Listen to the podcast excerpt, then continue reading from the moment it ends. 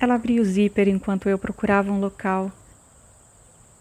A luz da lua fazia com que as sombras ululassem enquanto pareciam nos olhar desconfiadas. Quando apaguei o farol, tudo ao nosso redor se harmonizou. Éramos parte do ambiente de subversão em um bacanal moderno e sem divindades. Minto.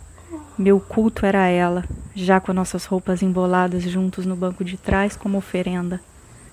O cúmulo do atentado violento ao pudor era um capô de carro, com muitos ali se deliciando, protegidos pelo anonimato e os auspícios da penumbra. Em meio aos sussurros, uma luz rasga a escuridão, revelando a lataria amassada e a primitividade do nu, enquanto eu a segurava forte, lambendo uma de suas tatuagens. Todos nas trevas correram afugentados, espantados pelo grito estridente da sirene que abafou os gemidos em meio à sua apoteose. Em alta velocidade, estava eu e ela, ambos nus pela principal via do Planalto Central, passando em meio aos ônibus e aos poucos carros da madrugada, zombando do centro-poder em frente ao Congresso.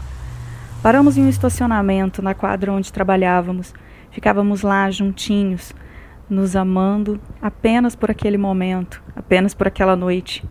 Quando o dia amanheceu, fui eu dar aula e ela foi ajudar o pai no restaurante.